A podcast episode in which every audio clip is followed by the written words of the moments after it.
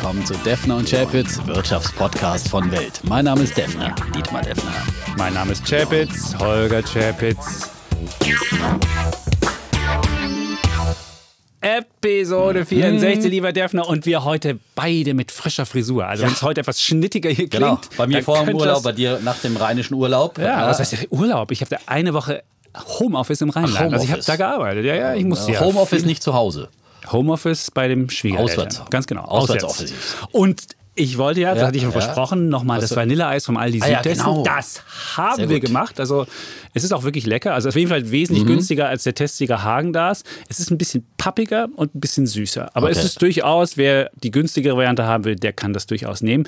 Und das Lustige bei Aldi Süd ist, da sind die ja noch effizienter als bei uns. Du weißt ja, an der Kasse wird das Geld verdient oder verloren. Also wie schnell die Kassiererin Mhm, ist. Deswegen sind ja auch immer diese Kassenbänder am Ende so kurz, damit du ganz schnell Genau. deinen Kram einlegst und das so schnell ist. Und da waren wir da und hatten keinen Einkaufswagen. Wir konnten also nicht ganz schnell wieder abräumen. Und dann haben wir da richtig Schimpfe gekriegt im Aldi Süd. Und das ging dann so weit, dass eine Frau sagte, Sie können ja woanders einkaufen gehen.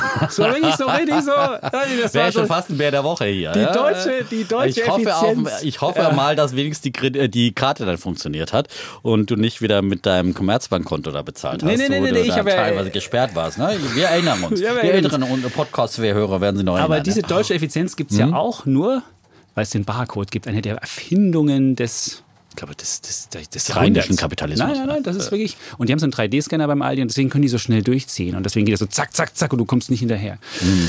Ja, das war das. Und ähm, auf meinem achtstündigen Hin auf meiner achtstündigen Hinfahrt, die Deutsche Bahn hat mal wieder, erstmal ging es nicht Stunden los. Acht Stunden habe ich gebraucht, weil am Anfang hieß es, der Zugführer wird im Stau stehen und deswegen könnte er noch nicht den Zug führen. Und dann standen wir eine Stunde, bis der Zugführer aus dem Stau angefahren gekommen war und dann ging es los. Und da habe ich wirklich einen ganz netten Nachbarn getroffen, der arbeitet bei einer, bei der Bildungsstiftung und ist da Leiter für Schulpolitik. Und der hatte natürlich auch sein Geld völlig falsch angelegt. Das liegt, lag da auf irgendwelchen Girokonten rum. Und dann habe ich ihm einfach mal ein paar Charts gezeigt von unserem MSCI Welt, MSCI All Country World. Und dann sagte er, warum hat einem das keiner gesagt? Das sagt er so. Und dann Ja. haben wir zusammen, er war bei der DKB, haben wir dann zusammen einfach eben einen Sparplan ausgesucht mit dem klassischen iShares, iCore und Jeden dazu Tag ein gutes Amundi Emerging Markets. Und er hatte die perfekte Sache. Und ab jetzt hoffe ich mal, dass er auf jeden Fall besser ist, was äh, Anlegen angeht. Aber Ja. selbst jemand, der wirklich clever war, der klug war und der dann sagt, warum hat einem das keiner gezeigt? Aber es ist auch immer so ein bisschen eine Hohlschuld schon auch, ne? Also äh, man muss sich schon auch ein bisschen um seine Finanzen kümmern und einfach auch mal nachfragen, was kann man da tun. kann man ne? 8% machen? Der guckte mich ganz komisch an. Ja? 8%? Also immer schön Ja. weiterempfehlen und auch unseren Podcast weiterempfehlen, weil da kann dann keiner mehr sagen, es hat uns keiner gesagt. Wir haben auch ein paar Zuschriften bekommen, äh, die ja auch immer dankbar sind, äh, sozusagen, dass sie durch uns äh, auf ähm, ETF-Sparpläne und dergleichen aufmerksam geworden sind.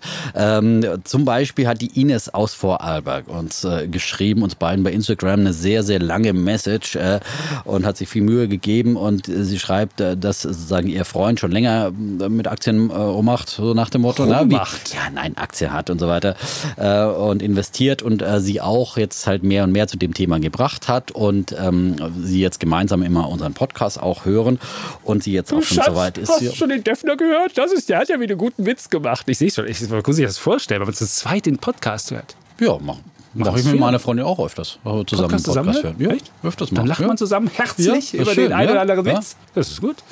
Charlotte Roche zum Beispiel hat jetzt so einen neuen Beziehungspodcast. Ja. Den hörst du mal? Ja, den haben wir jetzt auch mal zusammen angehört. Ja. Hast, kannst du da eigene. Kann, kann man auch mal eigene Verhaltensweisen beobachten. Und? Ja, ja und? Hast du parallel entdeckt? Ich habe jetzt hier keinen Beziehungspodcast, sondern einen Wirtschaftspodcast. Ach so, ja. gut, also Sie Aber hören zusammen für, den für Podcast. Beziehungsfragen gibt es auch gute Podcasts. Ines aus dem Vorarlberg. sagen. Erzähl, Ines, ich dich bei Ines aus dem Vorarlberg war mal stehen geblieben. Ja. So.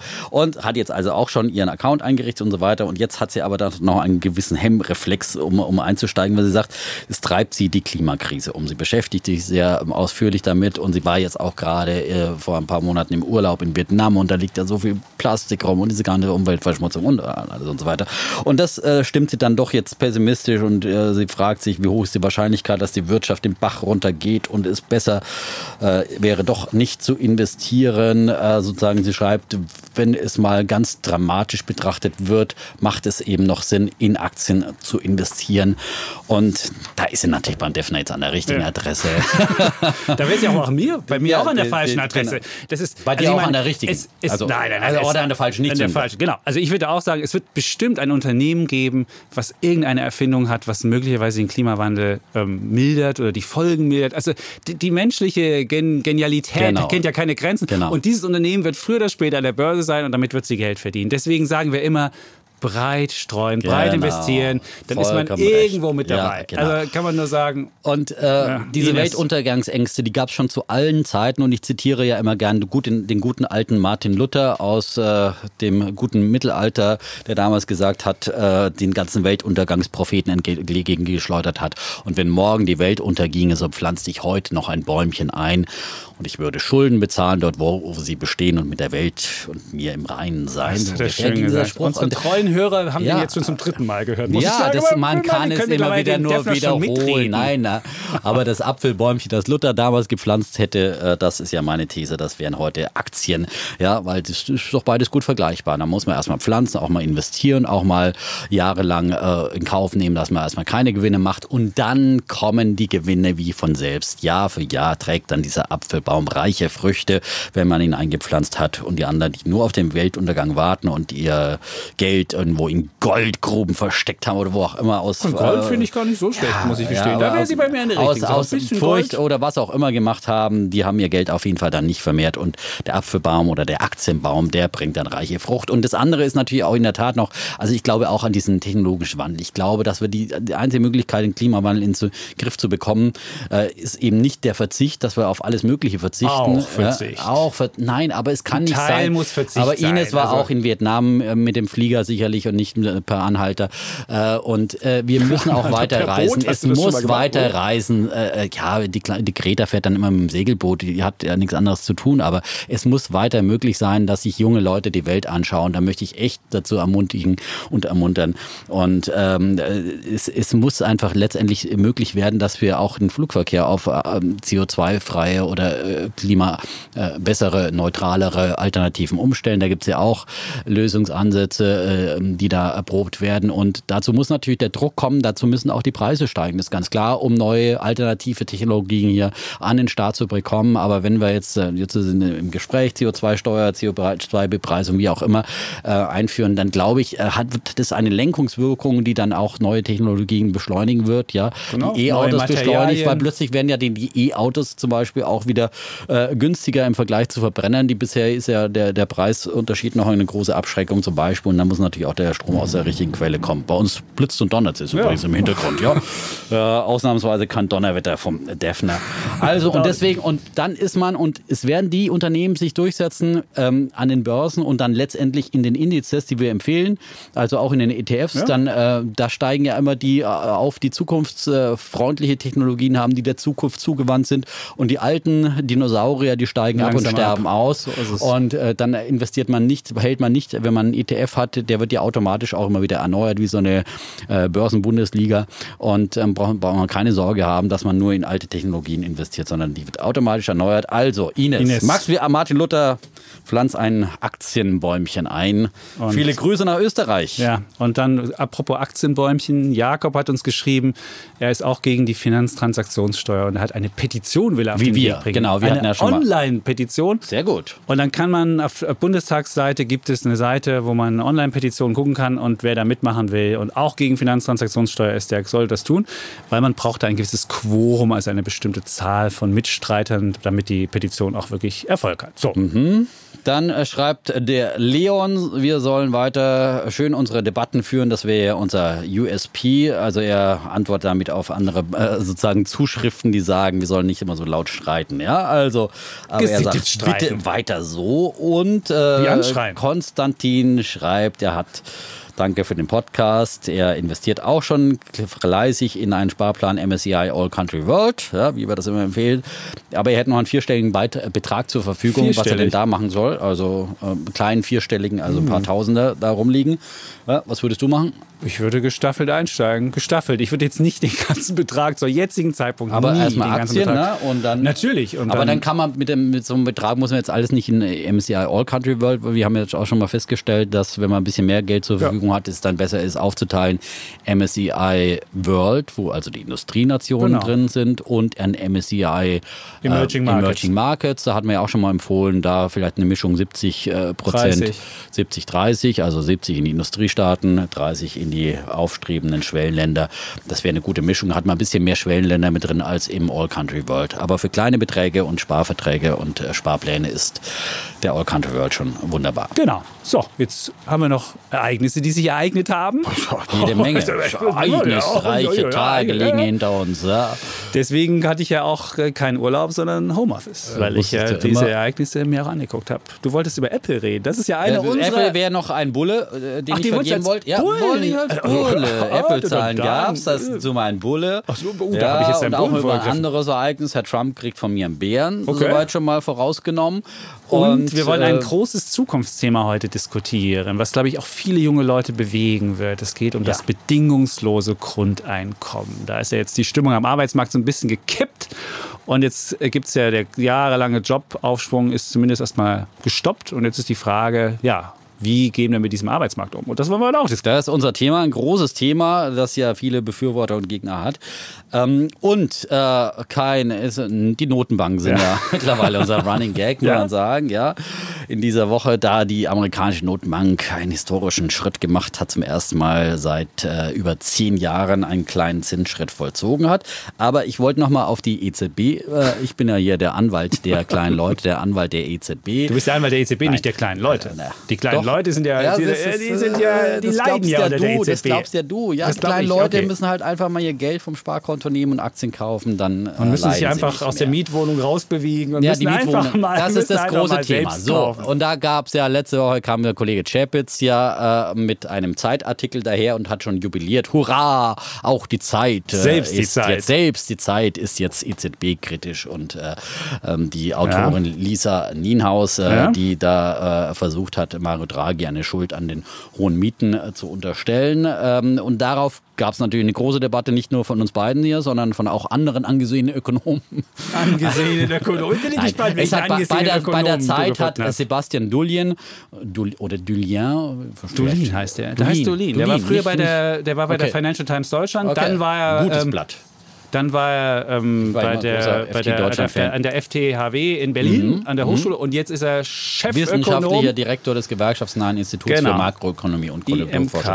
IMK. IMK. Normalerweise auch nicht so mein Verein, aber ähm, Er ist ein bei Keynesianer. Das muss man dazu sagen. Er Genau. ist für lockeres Geld. Also er ist, Naja, er ist der Anwalt naja, der gut, EZB. äh, genau. Ja. Was heißt er Anwalt? Aber er hat einfach dann äh, mal ähm, die Argumente nochmal richtig wissenschaftlich aufgezählt. Wissenschaftlich, das war Wissenschaft- überhaupt ja, nicht ich sage jetzt mal, wissenschaftlich. was er sagt, dann kannst du deine Gut, äh, okay. plumpe Meinung dazu sagen. Plump.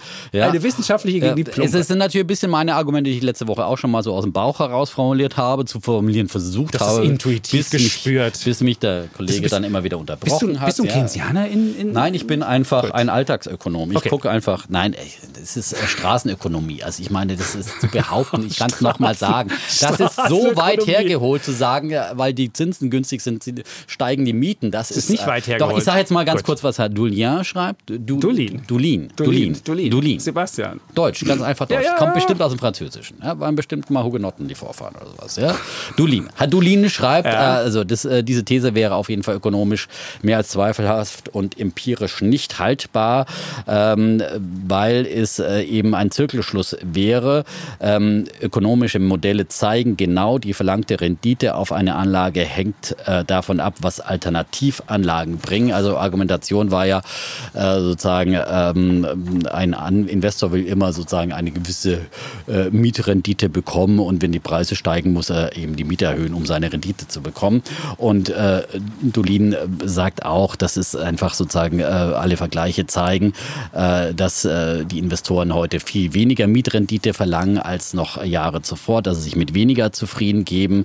Äh, zum Beispiel äh, 2010, da wollten Investoren, haben sich mit der 16-fachen Jahresmiete, wollten die haben, also eine Mietrendite von ungefähr 5 Prozent. Ja, und heute wollen sie äh, nur noch eine 34-fache äh, ähm, Jahresmiete des Kaufpreises. Ne? Genau, das KGV ist viel weniger. Genau, das ist ungefähr drei. Ja, ja. Da, die Mietrendite. So.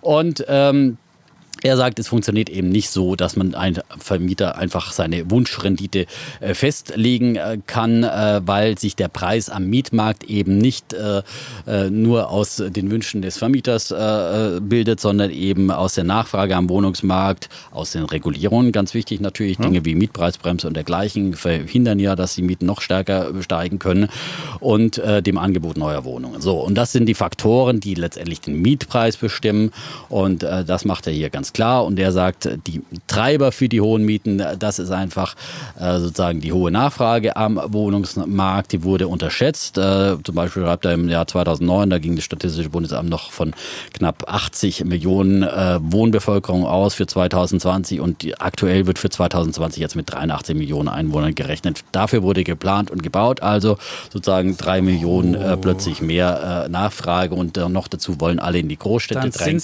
und dann sagt er noch mal, und dann nicht nur die, es sind oh, auch nein, ja es sind nein, es sind Leute, die grundsätzlich auch, auch sind auch Flüchtlinge, die in den Wohnungsmarkt drängen, ist ja ganz klar, aber genauso äh, Leute aus äh, Südeuropa sind in den Jahren der Eurokrise viele nach Deutschland gekommen, mhm. weil es hier wirtschaftlich äh, besser lief, ist ganz klar so. Ja, es sind EU-Bürger, sind freizügig und das ist gut so. Und ähm, und natürlich drängen immer mehr in die Großstädte und ein anderer Faktor ist ja auch erwiesen, dass äh, immer mehr schreibt jetzt Dulin äh, hier nicht, sondern äh, aber ist eine Tatsache, dass die Leute auch immer mehr Fläche beanspruchen, mehr, mehr Wohnfläche. Auch das verknappt den Wohnraum insgesamt. Und äh, er schreibt aber von einer anderen denkbaren Verbindung zwischen EZB-Politik, äh, äh, ähm, nämlich dass äh, die EZB durch die niedrigen Zinsen eben zur guten Arbeitsmarktentwicklung in Deutschland beigetragen hat, weil sie die Konjunktur der Eurozone stabilisiert hat und ein billiger Euro dazu äh, führte eben, dass äh, die Deutschen gut exportieren könnten und das eben zu mehr Beschäftigung, höheren Einkommen geführt hat und dass deswegen natürlich Leute auch bereit sind, höhere Mieten äh, zu bezahlen, als wenn sie eben weniger auf dem Konto haben. Aber dieses würde ja von den EZB-Kritikern nie angeführt.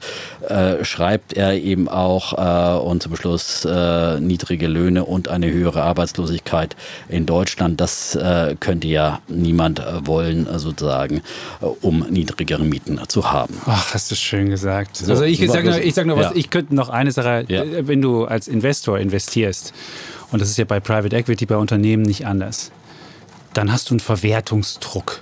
Du hast einen Druck, eine bestimmte Rendite zu erwirtschaften. Da kann mir keiner erzählen, oh ja, jetzt ist es halt so, dann nehmen wir eine niedrigere, äh, eine niedrigere Miete. Wenn du einen Verwertungsdruck und wenn deine Investoren immer noch diese alte Rendite haben wollen, dann bist du gezwungen, die Miete auch versuchen zu erhöhen. Und wie kannst du sonst erklären, dieses Modell, was du erklärt hast, ist so ein bisschen der Mietmarkt oder der Wohnungsmarkt ist so ein bisschen wie Tomaten, die fährst du dann von X nach Y und dann wird sich das ausgleichen und wenn, die, wenn der Preis steigt, dann werden die Leute mehr Tomaten anbauen und so weiter. So geht es leider nicht. Wir haben leider eine Angebotsknappheit, die alleine daraus, darin schon besteht, dass du ja nur eine bestimmte Fläche hast. Berlin ist Berlin und das kannst du nur bis zu der bestimmten Fläche machen. Genau. Und das Zweite ist, dass Aber du da eine Angebots e Angebotsknappheit hast. Nein, genau. natürlich nicht. Ja. Das nicht. Aber wenn du jetzt, wenn du jetzt als Investor investierst, dann dann musst du, bist du gezwungen und dann heißt es, du musst alles rausholen, was geht. Und es gibt in Berlin Straßenzüge, da auf der einen Seite bezahlst du 6,50 Euro, das ist ein genossenschaftlicher ähm, ähm, Vermieter, und auf der anderen Seite genau die gleiche Lage, ähnliche Ausstattung, bezahlst du das Doppelte.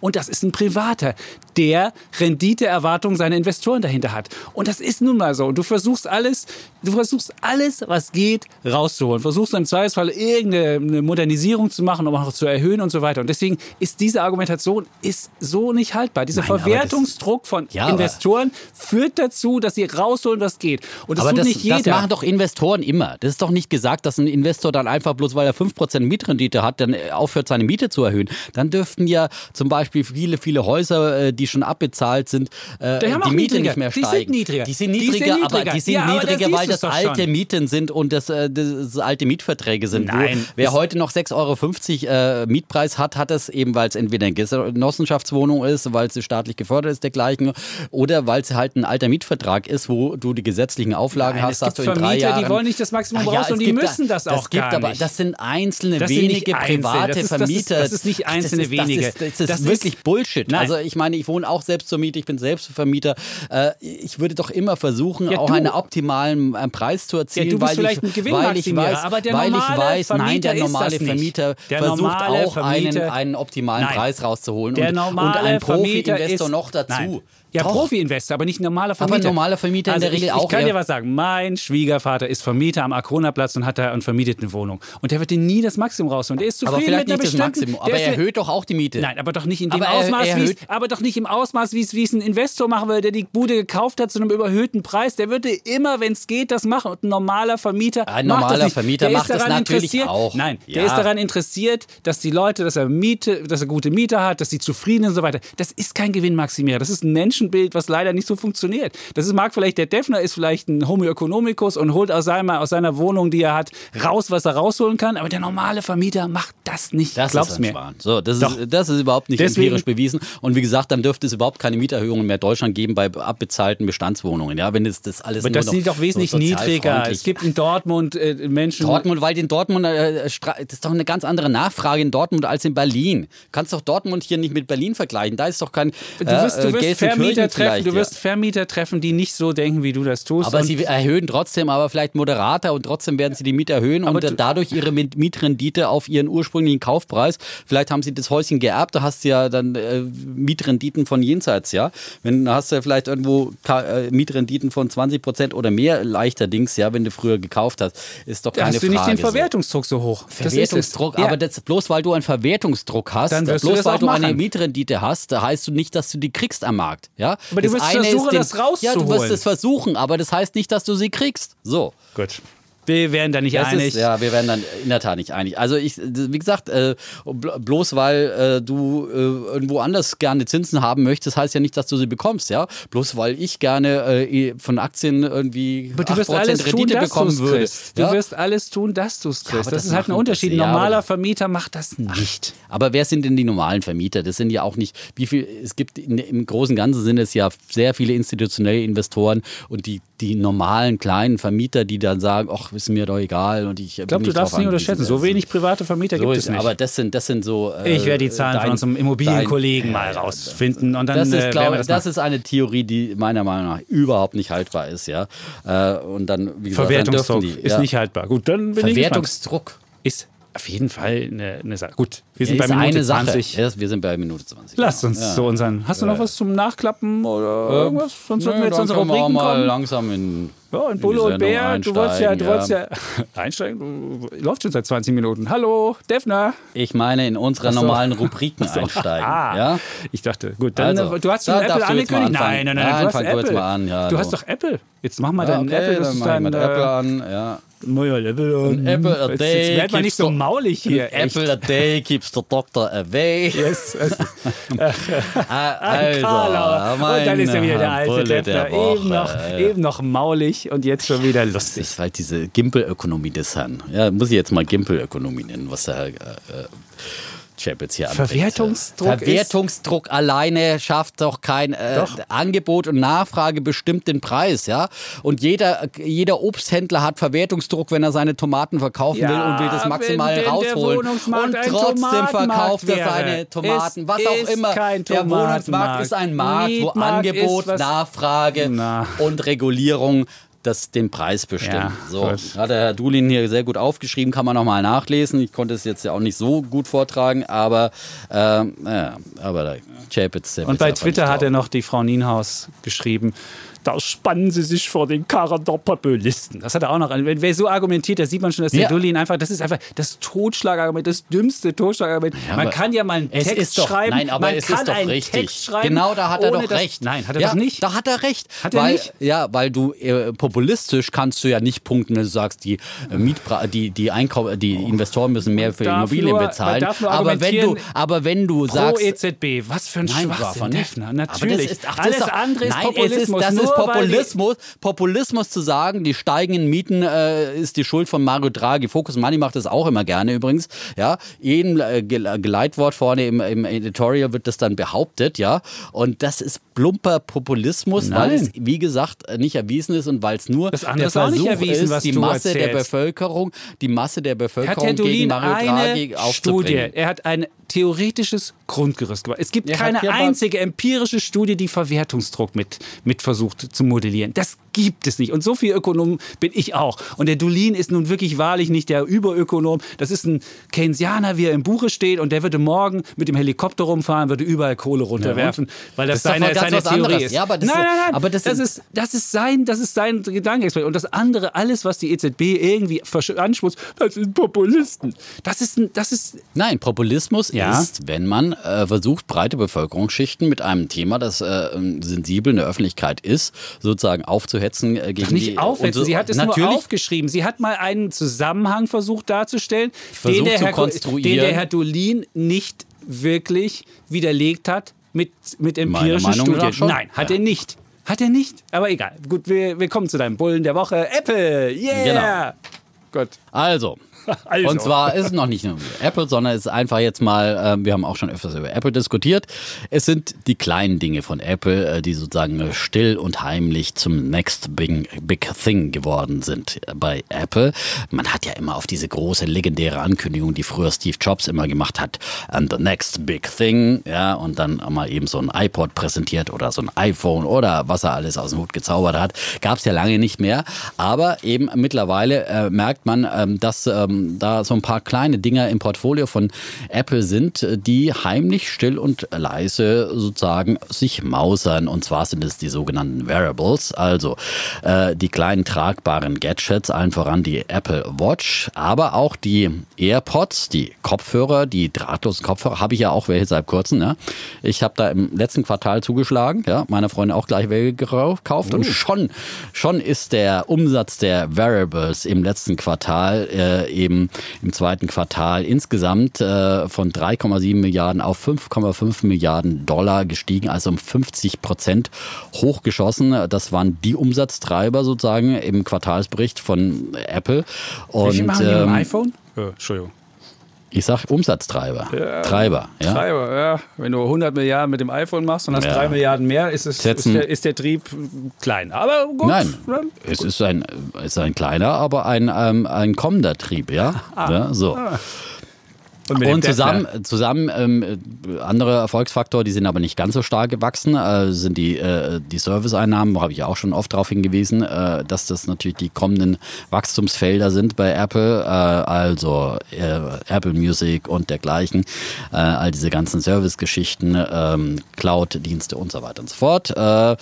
Äh, und die sind um 13 Prozent gewachsen auf 11,5 Milliarden. Und ähm, so, und das hat jetzt zur Folge, dass äh, in der Tat die iPhone-Umsätze sind rückläufig, äh, wie der Kollege Chapitz bemängelt, rummeckert. ja, rummeckert.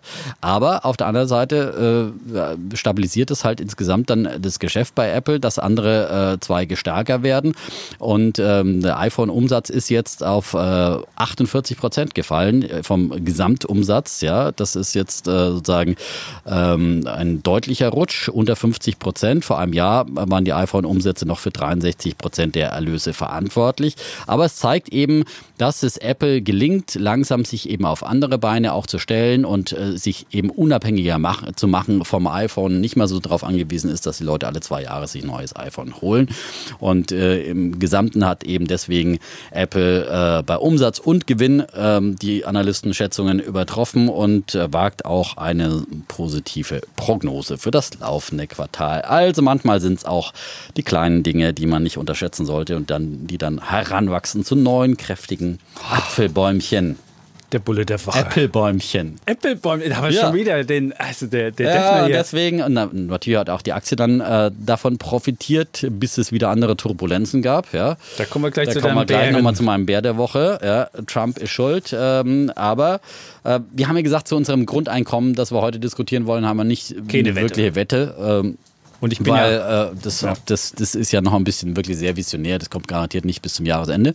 Ja, Lass uns doch mal wieder eine Apple-Wette machen. Machen wir eine Apple-Wette, In genau. guter Tradition. In wir haben gerade keine, Tradition. keine vorliegen. Zumal ja Apple auch, du weißt schon, wie sie das nach oben gebracht haben, die Aktie auch. Die haben so viele Aktienrückkäufe wie seit ganz, ganz, ganz, ganz langer Zeit nicht. Ja, weil sie Die ganz so viel Geld verdient 12 haben. Millionen Aktien in 20 Tagen Ja. haben, sie, haben, sie, haben sie eingesackt. Das ist doppelt so viel wie nach den Quartalszahlen. Weil sie auf äh, diese letzten- Weise halt den Aktionären was zurückgeben, weil sie unheimlich viel Cash haben, weil sie da 200 Milliarden immer noch, glaube ich, rumliegen haben. Nee, mittlerweile sind es nur noch 102. Da gab es eine 102 Geschichte in der. Financial? Times. Und die haben, Was, haben 102 nur noch? Ja, Insgesamt? Im das, In- und meiste, Ausland? Das meiste, das meiste Cash hat mittlerweile Google mit 117 Milliarden Okay. und äh, Cashbestand von Apple ist nur noch 102 und dann Wird's knapp langsam. und dann schrieb Wenn die sie noch- Financial Times, wenn sie noch Tesla ist kaufen nicht mehr wollen. das reichste Unternehmen Apple, nur weil sie einen Cashbestand haben. Na gut. Ja, also, aber wir wollten ja wetten. Ja, und, wir wollten äh, wetten, Sie genau. liegt ungefähr bei 950 Milliarden und meine Wette wäre, ich glaube nicht, dass sie dieses Jahr die eine Billion schafft.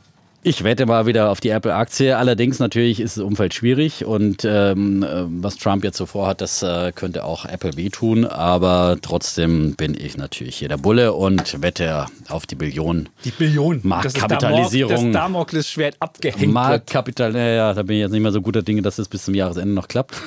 Ich dachte, ich dachte, wir hätten noch eine zweite. Also meine Zeithorizont ist, ich glaube, dass alles gut wird, aber der, die Frage ist der Zeithorizont, Gut. in dem alles gut wird. Dann kommen wir zu meinem Bulle. Du darfst jetzt einmal mein sagen. Bulle, mein Bulle der Woche ist der Beyond Meat. Also Beyond Meat, die Firma, beziehungsweise der Beyond Burger.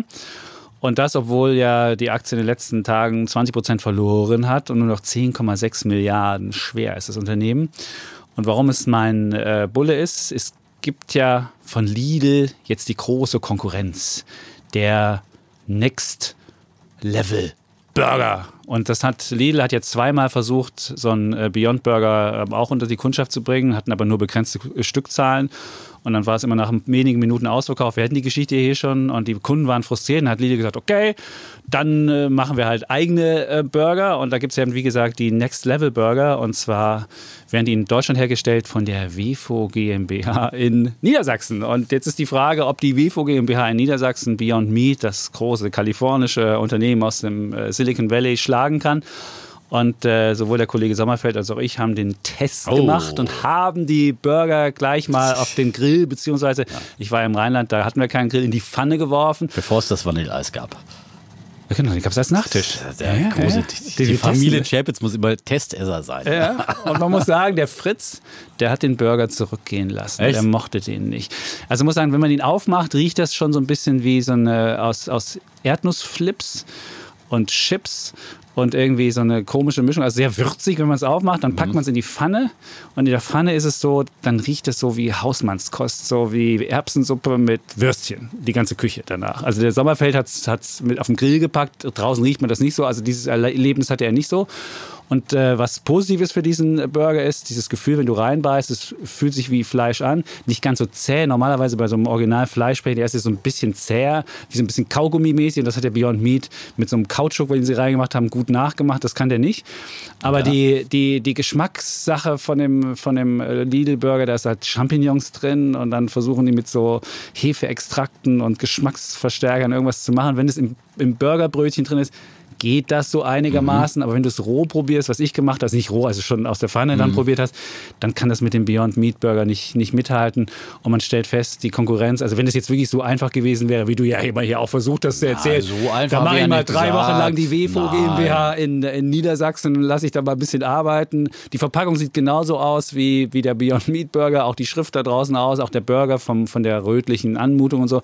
Aber sie haben es halt wirklich nicht hinbekommen, den wirklich nachzumachen. Und jetzt gibt es in der kommenden Woche auch von Aldi den Wonderburger. Die versuchen das auch. Klingt Und- wie wunderbar. Ah, da, da. Ah, wunderbar, Okay. Wunderbar. der wunderbar. Und, ähm, aber ich stelle halt fest, der Lidl-Burger zumindest, der hat es nicht geschafft. Ich will jetzt den anderen auch nochmal testen. Und deswegen ist mein Bulle der Woche für Beyond Meat das Original. Und das ist wirklich der fleischlose Burger, der halt wirklich für mich am besten schmeckt. Ja, gut, dass wir innerhalb von drei Wochen da jetzt kein Duplikat hinkriegt, das kann ich mir schon vorstellen. Aber ich glaube schon, dass die Großen sind ja auch dran und gibt es ja genug äh, große Konkurrenten auch, äh, dass da auch äh, sozusagen adäquate Konkurrenz kommt. Aber auf der anderen Seite, du hast ja auch viele Anhänger. Ich habe jetzt gerade auch nochmal einen Analysten gelesen, der ein sagenhaftes Kursziel ausgegeben hat äh, gibt's von eins? 1100 Dollar für Beyond Meat. What? Ja, Wo hast du den gefunden? äh, Mr. Thomas George vom Analysehaus äh, Gristle. Ja? Gristle? Und der argumentiert eben wie du, der sagt, äh, es gibt viele Schokoaufstriche, aber es gibt nur ein Nutella und äh, Beyond Meat ist quasi das Nutella, so unter den veganen Nein. Burgern. Nutella ist ja nicht das Ach, Geilste. Jetzt hast du aber dein Argument. Also sagen, nee, Nutella ist es doch nicht. Es ja. gibt doch viel bessere Schokocremes. aber Wenn du in Italien im oh, Urlaub warst, da gibt es viel besser. Da gibt es Crema Novi, da gibt es Caffarel, da gibt es viel bessere ja, dann da würde ich eher den Beyond Meat, das ist eher was für Feinschmecker. Das ist eher so Hausmannskost. Dieses Lidl-Ding ist halt wirklich so ein bisschen platt, plump, irgendwas. Ich meine, wer noch nie einen veganen Burger gegessen hat, der wird den nehmen, wird denken, ist ja gar nicht so schlimm. Es schmeckt nicht so fies mhm. wie diese früheren Veggie-Dinger, sondern äh, ja. Naja, und die Aktie ist ja mal eben nach den Zahlen ein bisschen eingebrochen, aber weniger wegen den Zahlen. Die waren ja astrein, kann man nicht meckern. Äh, äh, besser als erwartet ausgefallen, aber gleichzeitig haben sie ja dann eine Zweitplatzierung von Aktien angekündigt ja. äh, und da verkaufen auch Teile des Vorstands ihre mhm. Aktien. Ja. Äh, also da scheint der Zukunftsglaube nicht so groß zu sein an die Firma, wenn der Vorstand Aktien verkauft. Die aber Aktie ist von 25 auf über 200, da kann man schon mal ein paar Stücke abgeben. An Gewinnmitnahme ist noch niemand gestorben. Würde ich grundsätzlich natürlich auch so sehen. Ne? Und dann aber haben sie auch noch neues Geld für die Expansion, damit sie demnächst vielleicht äh, mal wirklich eine, eine großen Lieferkette mal äh, beliefern liefern können und nicht nur irgendwie ja, für aber das ist ja Tag. keine Kapitalerhöhung, das ist jetzt wirklich nur eine Zweitplatzierung. Doch, ein Teil, Teil, Teil ist auch Kapital. Ein Teil geht, den, geht als frisches Geld zu, ein Teil an Altaktionäre. Ja. Ja. Naja, aber also, meine Wette steht ja noch bei 100 Dollar. Ich glaube schon, dass irgendwann diese Burgerblase auch platzt äh, und dann äh, kann es auch mal schnell und äh, rapide richtig abwärts gehen. Also ähm, 1000, da sage ich 1000, Kurs, 1100. Das Kurs-Umsatz-Verhältnis ist einfach immer noch im Fantasterei. 240 Bereich. Millionen ist die, ist die, äh, ist, Geschäft, ist, die erhöhte Prognose. Die jetzt, und, und jetzt kannst du überlegen, dann hast du ungefähr Kurs 40, ist ungefähr bei 13 10, Milliarden 10, gewesen. 10 Milliarden jetzt mittlerweile ja, nur noch. Über, über, ah ja, da hast du ungefähr 41 40er.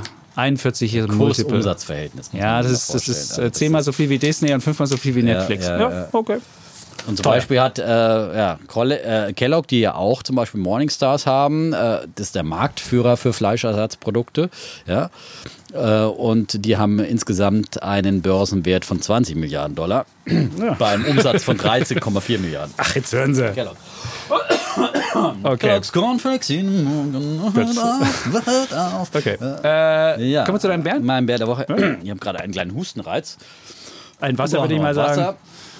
Sonst will ich meinen Bären hier präsentieren. Wenn du jetzt ja. äh, dich also. noch. Geht wieder? Mein Bär der Woche, dann gehe ich gleich einen Hustenreiz für Mr. Trump. Donald Trump. J. Donald J. Trump. Donald J. Trump. The real Trump.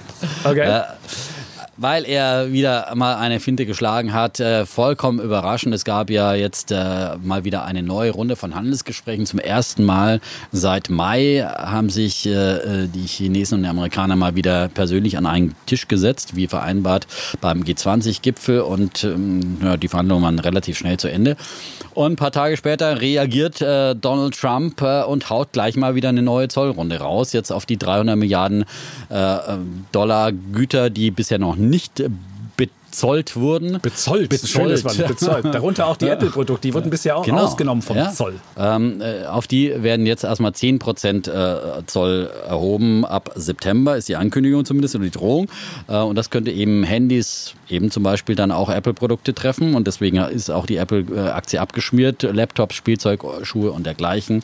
Und, äh, das Trump, sind die Sachen, die wirklich wehtun, ja, glaube ich. Wo der Amerikaner es wirklich, wirklich merkt. Ja. Deswegen bin ich mir nicht sicher, ob das Ding auch wirklich das wird, äh, das wird, das äh, ja, aber das wird vor allem deswegen mein Bär der Woche. Also ich glaube, es wird auch wirklich gefährlich für die Volkswirtschaft in Amerika und äh, wird Trump irgendwann auch wehtun nächstes Jahr im Wahlkampf, wenn er so weitermacht. Ja, noch spuckt er große Töne und sagt, ja, wir werden China dann so lange besteuern, bis hier eine Einigung im Handelsstreit äh, erzielt ist. Und gestern Abend hat er dann noch, äh, am Abend hat er dann noch mal äh, bei einer Wahlkampfkundgebung gesagt, we will be taxing the hell out of China. Ja, taxing the hell out of China. Töne yeah. da und dann ähm, kaufen aber, müssen sie ganz ja, viele Sojabohnen aus Amerika ja, und, kaufen. Äh, ich halte das einfach, wenn man jetzt gerade mal sich wieder an einen Tisch gesetzt hat und versucht wieder ein bisschen Vertrauen aufzubauen und dann gleich wieder so eine Zollkeule reinzuhauen, ist doch vollkommen die äh, falsche Strategie und immer mehr stellt er die Chinesen bloß. Wir wissen, im asiatischen Raum ist es wichtig, dass Leute auch ihr Gesicht wahren können und da ist ja so ein Rüpel und ich glaube, irgendwann haben die Chinesen auch wirklich überhaupt keinen Bock mehr, äh, sich da zu einigen und es kann wirklich echt nach hinten losgehen.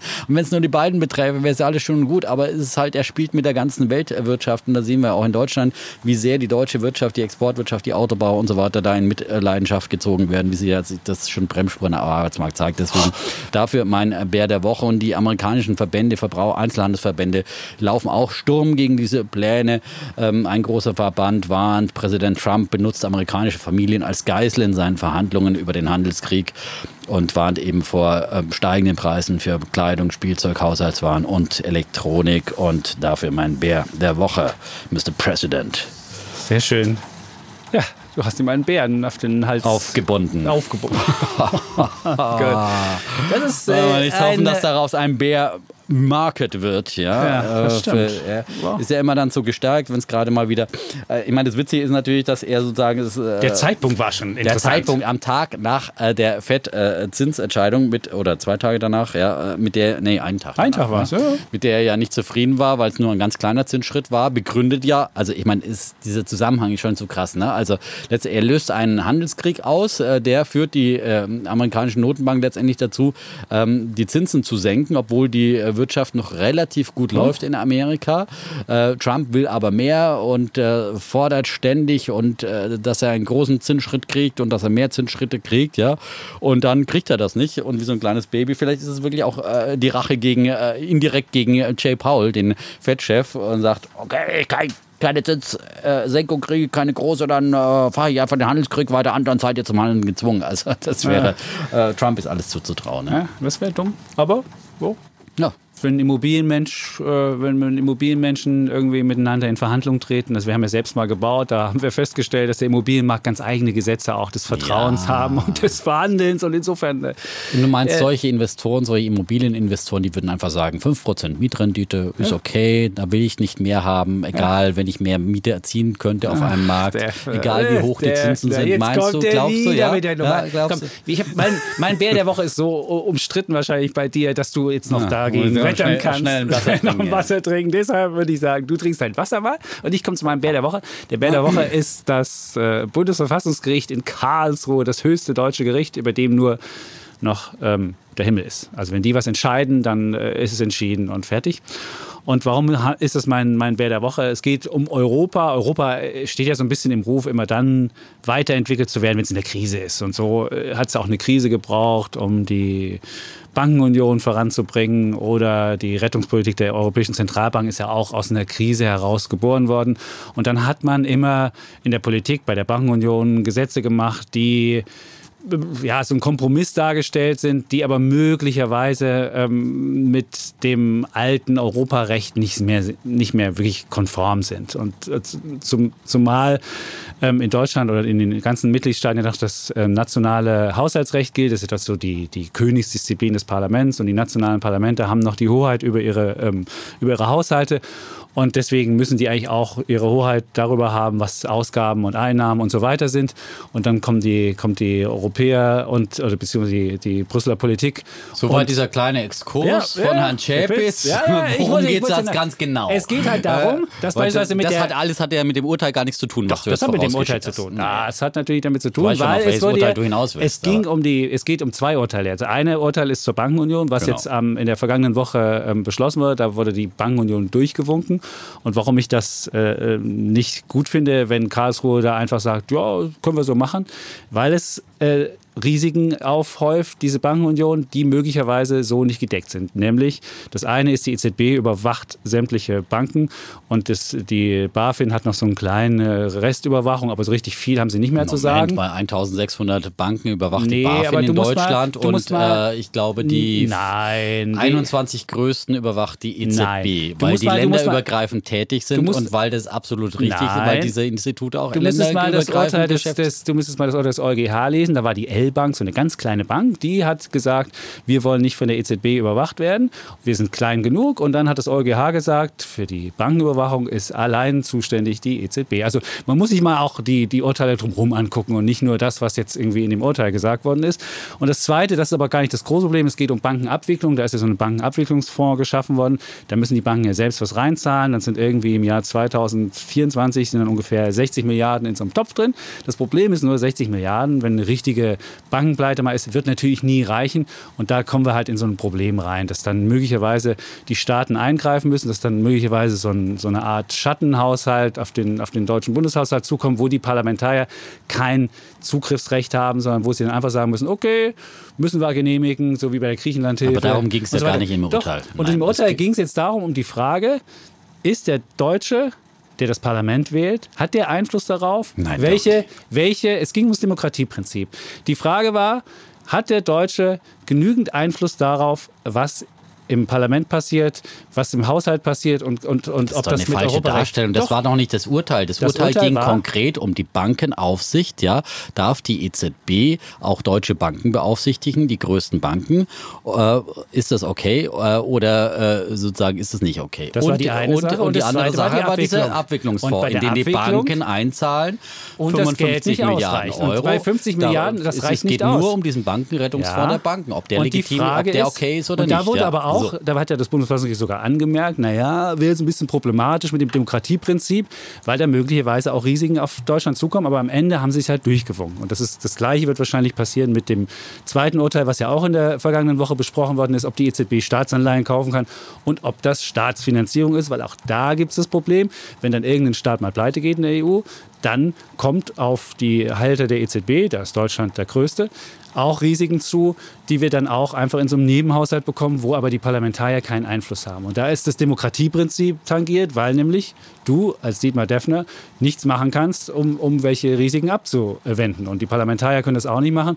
Und deswegen finde ich zumindest, soll das Bundesverfassungsgericht mal ganz klar sagen, hört zu, liebe Politik, wenn ihr solche Gesetze macht, wenn in Europa ähm, Risiken entstehen, dann soll das auch so ähm, im, im Grundgesetz vermerkt sein, dass es Risiken gibt und dass du ganz klar weißt, da wird gehandelt, dort wird gehaftet und nicht, dass es so ist, du haftest in Deutschland, aber gehandelt wird in Brüssel und wenn du Handeln und Haften entkoppelst, dann hast du halt so eine ganz komische Mischung und das hat halt mit Demokratie nicht mehr so viel, zu, auch in meinem Verständnis zu tun und deswegen finde ich, hätte das Bundesverfassungsgericht da mal größere Grenzen setzen müssen. Aber was es halt macht, die roten Linien, die es immer wieder setzt, immer weiter ausweiten und deswegen mein Bär der Woche, das Bundesverfassungsgericht. Mal, über Bären der Woche wollen wir noch nicht diskutieren, aber zwei Anmerkungen. Erstens zu den Anleihenkäufen gibt es ein äh, Ur- Urteil, schon ein ganz klares Urteil des EuGH, äh, dass das äh, sozusagen ähm, absolut legitimiert hat und äh, anerkannt hat, dass die, die EZB hier gemäß ihrem Auftrag handelt. Dieser Auftrag ist übrigens in den Verträgen geregelt, ja, in europäischen Verträgen, die von den einzelnen Parlamenten abgenommen wurden, die Demokratie äh, theoretisch und praktisch äh, vollkommen in Ordnung sind. Und äh, der EuGH hat gesagt, äh, die handeln gemäß ihrem Auftrag. So, das passt dir nicht, äh, aber äh, das wurde höchstrichterlich jetzt so anerkannt vom EuGH schon und das Bundesverfassungsgericht berät noch darüber. Und dann würde ich doch dazu appellieren, auch ähm, Demokratie und staatstheoretisch, dass man dann auch die ähm, Urteile des höchsten deutschen Gerichtes anerkennt, ja. Des Europäischen Und meinst du? In dem Fall jetzt erstmal des Bundesverfassungsgerichtes, gegen das du wetterst, und äh, des Europäischen sowieso. Und letztendlich äh, die, ist die Kläger, das sind ja die gleichen Verdächtigen, die gegen jede äh, äh, sozusagen europäische Initiative äh, zu Felde ziehen. Da ist der AfD-Gründer Bernd Lucke dabei und wir, äh, der hat diese äh, Partei gegründet, ja, erst als Anti-Euro-Partei. Und wir wissen, was heute draus geworden ist, ein brauner Sumpf, von dem sich selbst Lucke ähm, distanziert, aber das sind genau die Leute, die mit dieser Politik äh, ähm, sozusagen diese Geister äh, rufen. Ähm, und äh, immer gegen Europa wettern und äh, gegen jede sozusagen Verlagerung von äh, nationalen äh, Zuständigkeiten auf die europäische Ebene. Wenn wir ein stärkeres, ein gemeinschaftliches Europa bauen wollen, dann wird da auch kein Weg daran Das ist ja vorbeiführen. okay. Nur ja? dann sollst du es auch gesetzlich, dann musst du das Bundes, dann musst du das Grundgesetz einfach ändern. Ich habe nichts dagegen gegen diese Sachen. Wenn du Europa stärker miteinander integrieren willst, dann musst du aber die Gesetze ändern. Du kannst nicht einfach in Brüssel fuddeln und dann sagen, naja, Aber gucken ich, wir mal, ich wie weiß das jetzt nicht, wo, funktioniert. wo, wofür ich für eine Bankenaufsicht so und eine Bankenaufsicht und gerade sprichst du von Haftung, ja? Ja, da und geht's ich um meine, Haftung. Ja, aber das ist doch ein Schutz des deutschen Sparers, wenn, Schutz wenn die großen europäischen Banken europaweit kontrolliert werden und nicht von ihren nationalen Instituten, ja? Wenn die italienischen Banken nicht von ihrer nationalen Bankenaufsicht, die vielleicht dann wieder wer die würdest Ausnahmen du dann würdest gemacht? du dann vielleicht wieder sagen, denn die die, Italiener drücken da wieder alle Ja, Hühneraugen passiert. zu. Ja? Ist auch Nein, passiert, die, EZ, Defner. die EZB kontrolliert die europäischen Großbanken Ja, und, und unter hat- einheitlichen äh, und hat dann aber den äh, Italienern Regularien gestattet, und dass sie hat dann den Italienern Italienern gestattet, dass sie die letzten Banken alle gerettet haben. Ja, Aber egal, natürlich. es wird Ja, nicht, ja, wir, werden, wir werden ja nicht auf den grünen Zweig. Wir sollten jetzt mal zum Thema kommen. Kommen wir mal zum Nach Thema. Minute jetzt haben wir 48. 48, so. Heute es wird nicht überzogen. Es um geht. das bedingungslose Wir machen heute mal ein neues Thema, haben wir bisher noch nie diskutiert, Haben wir noch ne? nie diskutiert, Ne? aber ich finde es ein spannendes Ein Thema spannendes und äh, Thema. ich finde es insofern spannend, oder das hat sich mir aufgetan, das Thema, weil die Mhm. äh, Lage am Arbeitsmarkt sich eindrückt. Wir haben jetzt zuletzt, hat sich ja die Zahl der, der Arbeitslosen auf 2,283 Millionen erhöht und wir haben jetzt schon seit drei Monaten eigentlich eine Stagnation oder sogar einen leichten Rückgang äh, der Beschäftigung am Arbeitsmarkt und dann merkt man halt, das Beschäftigungswunder geht so ein bisschen vorbei. Und das Zweite, warum ich... Soweit äh, einverstanden. Soweit einverstanden. Das Zweite, was, was und die Frage ist ja jetzt, jetzt ist das jetzt, sind das Vorboten eines längeren Abschwungs oder was auch immer? Wir wissen es nicht. Aber da wir es nicht wissen, äh, es stellt sich auf jeden Fall die Frage. Und das Zweite, warum ich jetzt so ein bisschen, äh, ich war ja früher auch gegen ein bedingungsloses Grundeinkommen und habe meine Meinung geändert. Mhm. Jetzt waren die Schulferien sind jetzt zu Ende. Da ist man vielleicht etwas, ähm, wie soll ich sagen, etwas melancholisch Da gestimmt. man sich gerne mal in die Hängematte und, denkt, ach Mensch, Nein, eigentlich würde ich gar nicht nein, mehr nein, es aufstehen um wollen. Hängematte. Würde ich jetzt hier einfach mal um einen Betrag Hängematte. X überwiesen bekommen, es geht um würde die ich einfach liegen bleiben. Warum muss ich denn jeden Tag zur Arbeit? Okay. Diese ganze Mühsal. Genau. Da haben wir genau das, das Thema, was der Defner jetzt hier schon aufgebracht hat. Die, das Hängemattenargument, was dagegen spricht. Aber ich habe ganz viele Menschen auch getroffen im, im, im Urlaub oder sonst wie, die nicht dieses Hängematten, sondern die hatten ein Ziel im Leben, die hatten eine Vision im Leben, die hatten Spaß zu arbeiten. Was also von dem äh, Menschen, mit dem ich im Zug gesessen habe, der bei einer Stiftung gearbeitet hat, war so froh, dass er irgendwie was zur Bildung beitragen kann. Und wir beiden, Defner und ich, wenn wir arbeiten doch hier, wir arbeiten doch auch, wir kriegen Ja. keinen Cent mehr, dass wir diesen Podcast machen. Das Aber wir machen kriegen ja- aber wir- weil wir ja, Spaß stimmt. haben. Genau. Und so gibt es ganz viele Absolut. Leute, die das machen. Und wenn wir jetzt diese, unsere Politik danach ausrichten, dass wir immer nur die Faulenzer sehen, dass wir immer nur die Hängemattentypen sehen, dass wir immer nur sagen, das ist eigentlich das Menschenbild. Und im Urlaub habe ich halt festgestellt, das ist das, vielleicht ist es das falsche Menschenbild. Vielleicht muss man die Menschen mal sehen, dass sie nach was streben, dass sie Freiheit lieben, Wunderbar. dass sie, Ja. dass sie, dass sie, dass sie sich verwirklichen wollen, dass sie Ja. frei von Angst, von Sorge sein wollen. Und da kommt halt die Idee mit dem, mit dem, mit dem bedingungslosen Grundeinkommen. Und das bedingungslose Grundeinkommen, die Idee ist ja dahinter, jeder bekommt unabhängig von der Bedürftigkeit, also egal was du auf dem Konto hast oder ob du einen Job hast, kriegst du eine bestimmte Summe. Das hat den Vorteil, dass du immer weißt, diese Summe habe ich. Und du musst nicht, wenn du irgendwie arbeitslos wirst, erstmal zum Amt gehen, nachweisen, was du hast, deine Bedürftigkeit irgendwie nachweisen. Du musst nicht irgendwie dein ganzes Sparvermögen aufgeben, sondern du weißt, das kriege. Und als Rentner musst du nicht Angst haben, dass du in die Altersarmut abrutscht, dass du nichts kriegst, sondern du weißt, das ist mein bedingungsloses Grundeinkommen. Also es nützt den jüngeren Menschen, es nützt den älteren Menschen. Und das ist das, das Wunderbare. Und die Idee zu sagen, ähm, äh, ich kann auch mal einen Job aufgeben, wenn er mir nicht gefällt. Und wenn mein Chef ein blöder Chef ist, kann ich es einfach wegnehmen. Das ist einfach eine wunderbare Sache, die mit dem bedingungslosen Grundeinkommen ist. Und das Zweite, warum es auch noch großartig wäre, es gibt viele Jobs, die sozial sehr wertvoll sind, die aber unterbezahlt sind. Und die Leute, die heute vielleicht Müllmann sind, die Kita-Erzieherin sind, die, die, die wichtige Jobs machen, Krankenschwester, die könnten einfach in den Streik gehen und können sagen, mir doch egal, ich verdiene ja da viel Geld. Und dann würde sich dieses Verhältnis ändern. Da würden die nämlich ein viel höheres Einkommen bekommen.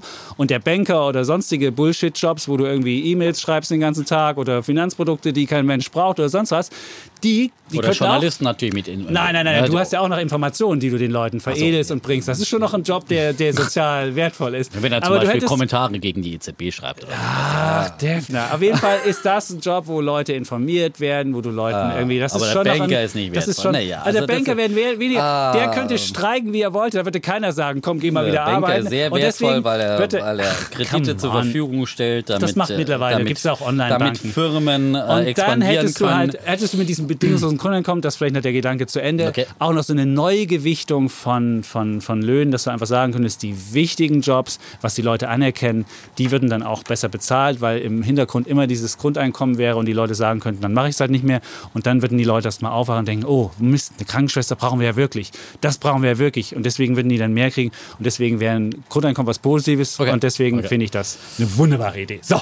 Ja, wunderbar gesprochen von Ja. Freiheit und Ja. Vision und so weiter. Das ist doch alles wunderbar. Ich glaube auch, äh, dass man das auch erreichen kann in einem Beruf, für den man von seinem Arbeitgeber gut oder schlecht bezahlt wird, äh, so, äh, dass das schon auch möglich ist. Und ich glaube immer an eine gewisse ökonomische Steuerung, dass die wichtig ist, dass das Prinzip fördern und fordern, wie ich das auch oft schon zur Hartz-IV-Debatte gesagt habe, wichtig ist und dass man eben auch Anreize schaffen muss, dass die Leute eben was tun. Es gibt sicherlich diese Idealisten, die sich auch ehrenamtlich engagieren marschieren, die auch umsonst irgendwo arbeiten würden. Aber ich glaube, die ganze große Masse äh, der Menschheit ist einfach doch irgendwie träg. Homo homini lupus ist. Der Mensch ist dem Menschen ein Wolf, ja.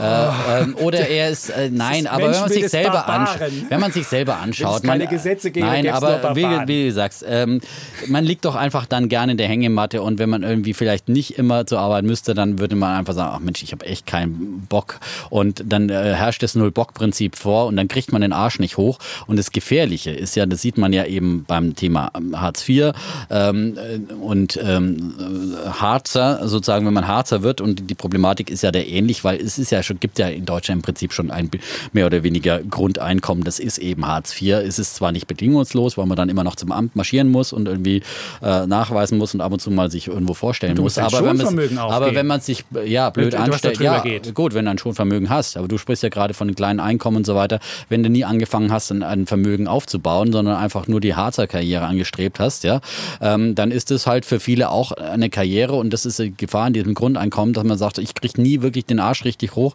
äh, um irgendwas zu machen und dann ver verlieren also gerade Jugendliche, gerade äh, Berufseinsteiger halt einfach äh, die Motivation, was zu tun, wenn es nicht die äh, Geldmotivation ist, äh, sondern wenn man das alles so bequem in den Schoß bekommt äh, und in die Liege Hängematte reingeworfen bekommt, glaube ich, ähm, wir brauchen einfach Anreize und manchmal auch den Druck fördern und fordern, was zu tun und äh, um dann auch die Spaß, äh, den Spaß an der Arbeit und die Erfüllung eines Berufes äh, auch im Sozialleben auf der Arbeit und so weiter zu finden und zu entdecken. Also ich finde, da gehört schon auch das ökonomische Prinzip dazu. Dann ist diese utopische, es klingt ja alles so ganz toll und so weiter, aber es, man muss sich halt einfach wirklich mal. Utopie. Es ist eine absolute Utopie, weil die, die Frage ist, wer soll das bezahlen? Wie halt immer, ja.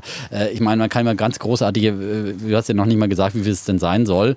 Die meisten gehen ja von 1000 Euro im Monat 800 aus. bis 1000 Euro bräuchtest du Und da muss man halt mal sagen, 1000 Euro, das ist ja ein absoluter, das kriegst du ja noch nicht, das ist ja noch nicht mal Mindestlohn. Äh, also das ist ja, äh, da würde ja jeder aufschreien, sozusagen, äh, dass das überhaupt nicht sozial fair ist, sondern das ist wirklich, das ist ja Hartz-IV-Niveau, ja. Das kriegst du mit dem normalen Hartz-IV-Satz, wo du ja dann deine Wohnung und deine Heizung und alles noch dazu bezahlt bekommst, du kommst ja auch als Alleinstehender schnell auf 1000 Euro.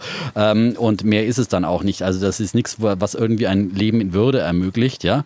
Und ähm, ähm, auf der anderen Seite würden allein diese 1000 Euro äh, schon Unsummen verschlingen äh, in, in Deutschland. Bei 82 äh, äh, Millionen Menschen sind das dann einfach äh, im Monat 82 Milliarden Euro und das sind dann umgerechnet im Jahr knapp eine Billion und das ist dreimal so viel wie der Bundeshaushalt. Wie viel haben wir denn Steuereinnahmen? Äh, wie, viel, wie haben wir Steuereinnahmen? Wie hoch sind die? Die sind mittlerweile auch bei 900 Milliarden fast. Wir haben Steuereinnahmen von 900 Milliarden. Gesamtsteuereinnahmen Du ja- über ja, Bund, du Länder, ja- du Kommunen, kannst ja an ganz vielen Sozialbeträge. Stellen, du kannst ja an Äh, ganz also du vielen meinst jetzt Stellen du Sozialversicherungen auch noch. Du könntest ja an ganz vielen Stellen, die Sozialversicherung haben wir gar nicht, die unter denen, das ist nur Steuereinnahmen.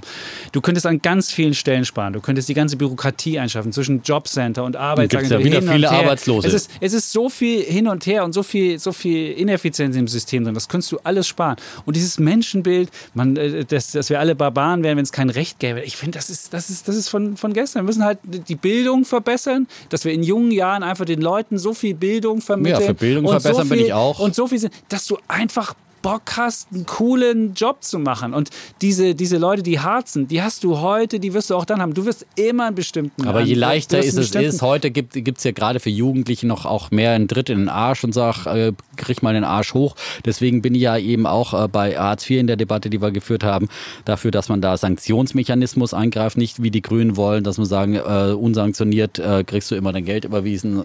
Aber zum Beispiel, äh, ich finde, da braucht man einfach Jugendliche gerade äh, in dem Alter brauchen oft auch einen Tritt in den Hintern, Du um könntest dich hochzukriegen. selbstständig machen. Du hättest die Kohle im Hintergrund. Du Das könntest kannst ein du doch auch so. Leben Das kann, Nein, all diese du. Dinge kannst du Kannst auch so. Du. Du kannst auch so deinen Job kündigen. Es gibt ja Sozialversicherung, es gibt Arbeitslosenversicherung, die kriegst du auch, wenn du selbst kündigst nach ein paar Monaten.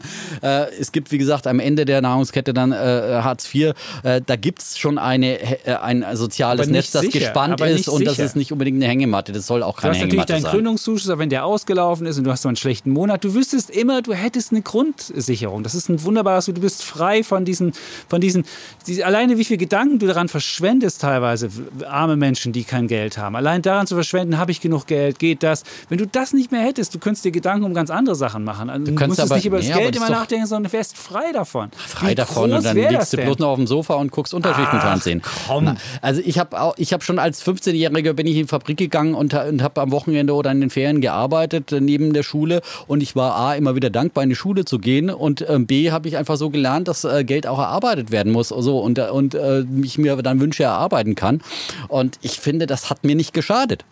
Ja? Und arbeiten schadet nicht. Und äh, wie gesagt, junge Leute gerade bisschen den Arsch hochkriegen.